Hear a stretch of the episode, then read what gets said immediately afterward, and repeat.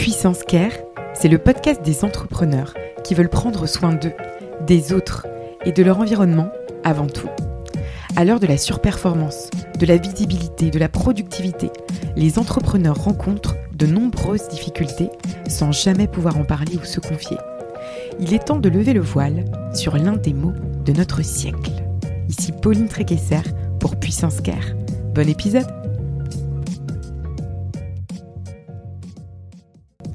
Je remercie WeMind de soutenir la saison 2 de Puissance Care. WeMind, c'est la mutuelle des indépendants, avec une option pour maintenir ses revenus, mais c'est aussi une responsabilité civile professionnelle. Si vous êtes entrepreneur, solopreneur, freelance, prenez le temps de vous couvrir. WeMind, c'est une communauté, un service conçu pour les indépendants. Il y a même un comité d'entreprise inclus pour tous leurs membres, avec des bons plans pour toute la famille. Je suis membre de WeMind depuis 2018. J'ai bénéficié de leur accompagnement à plusieurs reprises et je vous les recommande vivement. Prenez soin de vous et rendez-vous sur www.wemind.io pour plus d'informations.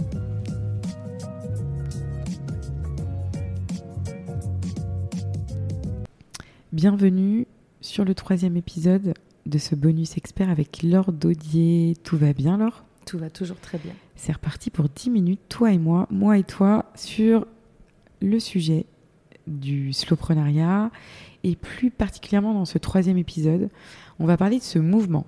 Du coup, ce mouvement slowprenariat, on l'a dit dans le premier épisode, slow food, slow fashion, mmh. euh, tous euh, les pans, euh, tous les secteurs sont évidemment sont impactés, sont concernés. Mmh.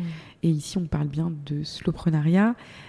C'est quoi un petit peu ta vision aujourd'hui du paysage entrepreneurial en 2023 euh, et comment euh, ce mouvement slow peut s'imbriquer euh, et en quoi est-ce que tu penses que c'est indispensable d'aller dans ce sens aujourd'hui?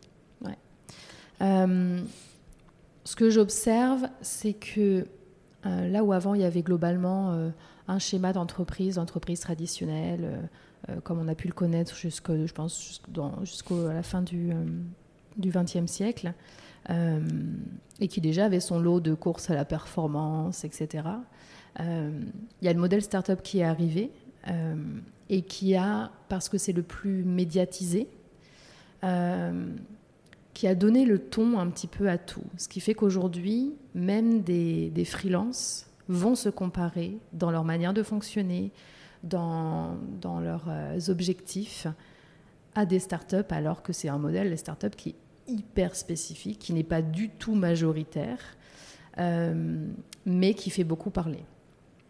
Et on le voit même, tu vois, chez les solopreneurs, où de plus en plus, euh, euh, il y a ces, ces modèles qu'on nous sert, alors qu'ils ont le droit d'exister. Hein, Je n'ai absolument rien contre eux, mais malheureusement, ils sont là aussi trop, trop montrés par rapport à d'autres qui font des, des, des, résultats fulgurants en très peu de temps. Et tu vois, il y a toujours ces modèles-là qui viennent et qui viennent. Et, on ne voit que des grosses entreprises sur les entreprises traditionnelles et des startups qui cartonnent et des solopreneurs qui font des chiffres euh, euh, qui, décollent tous les plafonds, qui dépassent tous les plafonds, qui les décollent. Et euh, bah ça, ça va impacter beaucoup la direction dans laquelle n'importe quel entrepreneur, où est-ce qu'il se dirige, hmm. pour beaucoup de gens. Et la problématique aujourd'hui, c'est que du coup, il y a un problème de légitimité chez beaucoup de personnes. Et c'est un peu difficile pour plein de monde de se dire, mais c'est quoi mes objectifs à moi? C'est quoi mes ambitions à moi? Moi, en fait, j'ai envie de quoi?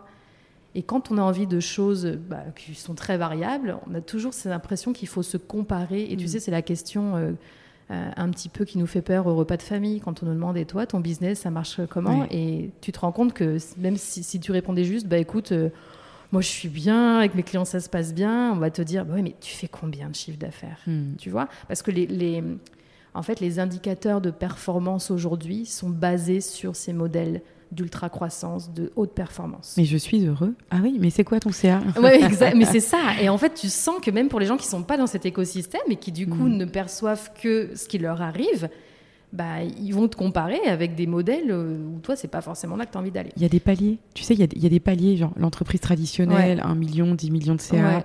Euh, euh, le, le, le, le start-upper doit aller lever et à partir de X mm. dizaines, centaines, milliers, millions d'euros, il va être estimé.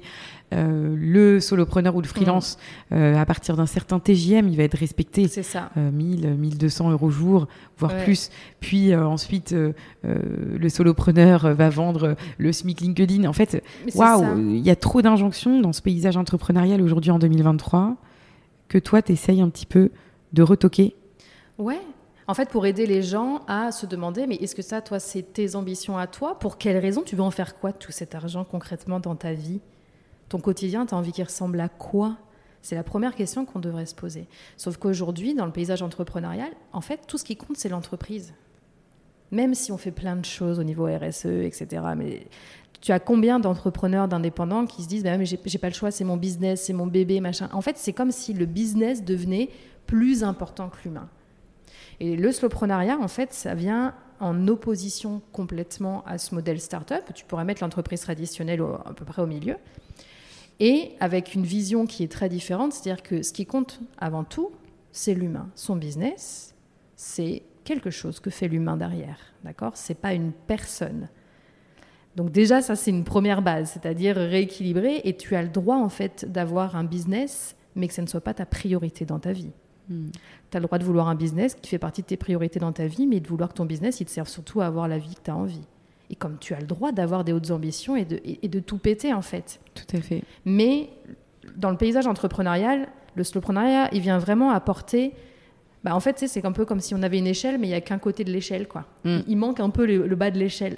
C'est Ouais. compliqué pour y monter. C'est pas évident. Donc, euh, bah, il faut que ça soit un spectre complet. Et le but du slowpreneuriat, c'est ça, c'est d'apporter un, un opposé qui est nécessaire pour apporter un équilibre et que n'importe quel euh, indépendant entrepreneur euh, qui se lance ou qui est déjà lancé, à un moment donné, se dise, mais moi j'ai besoin de quoi en ce moment? Et si j'ai besoin de ralentir, d'une part, on va pas me juger pour ça, parce que c'est considéré comme quelque chose de crédible et de fiable, et c'est des modèles très fiables aussi. Hmm.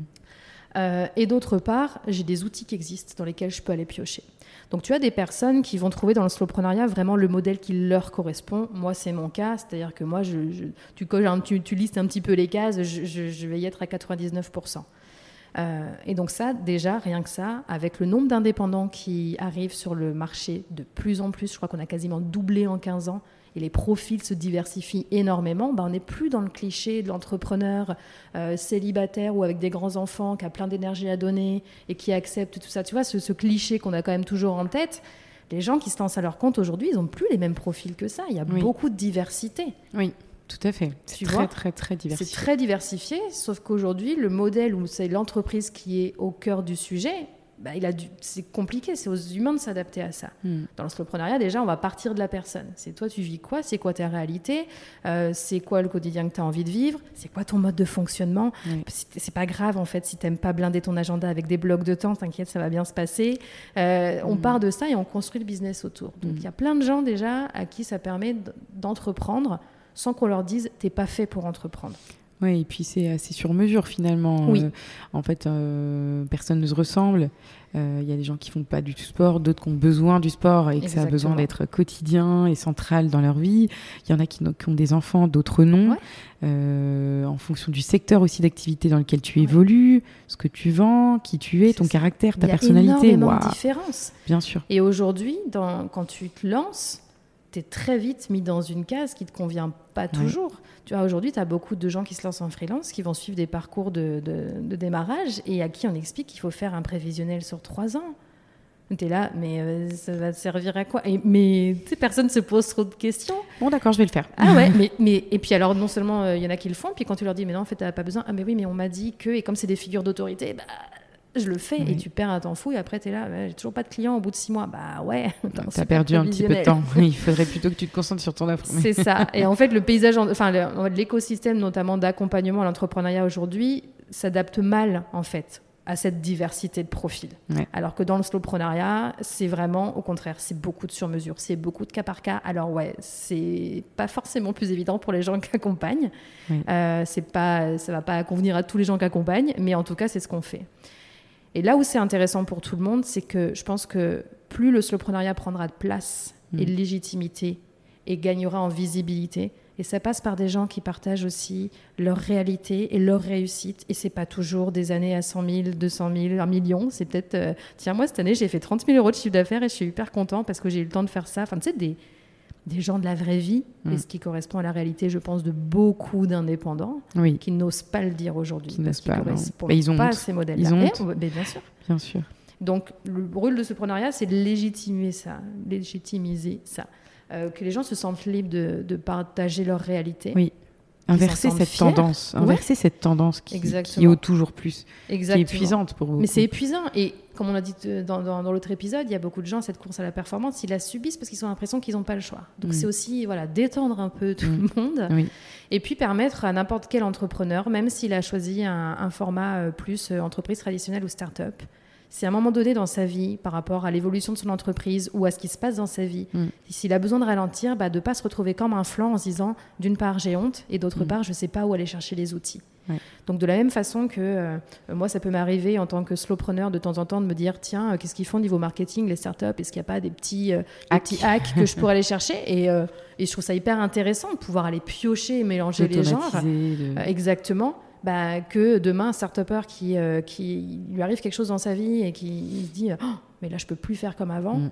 bah, il y a des outils, il y a des Ouais. gens qui sont capables d'accompagner Oui, à ça tout à fait. euh, et qui vont prendre en compte sa réalité du moment Mm. et faire passer l'humain en premier lieu Mm.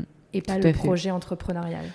Très bien. Donc, le but, c'est ça c'est de rééquilibrer et d'amener plus d'outils qui sera bénéfique pour tout le monde. Pour que... Puis, je suis assez convaincue que si on est en meilleure santé physique et mentale, nos entreprises font des meilleures choses Exactement. et puis là, ça va au-delà de l'entrepreneuriat, en fait. Ça va pour tous les gens qu'on sert.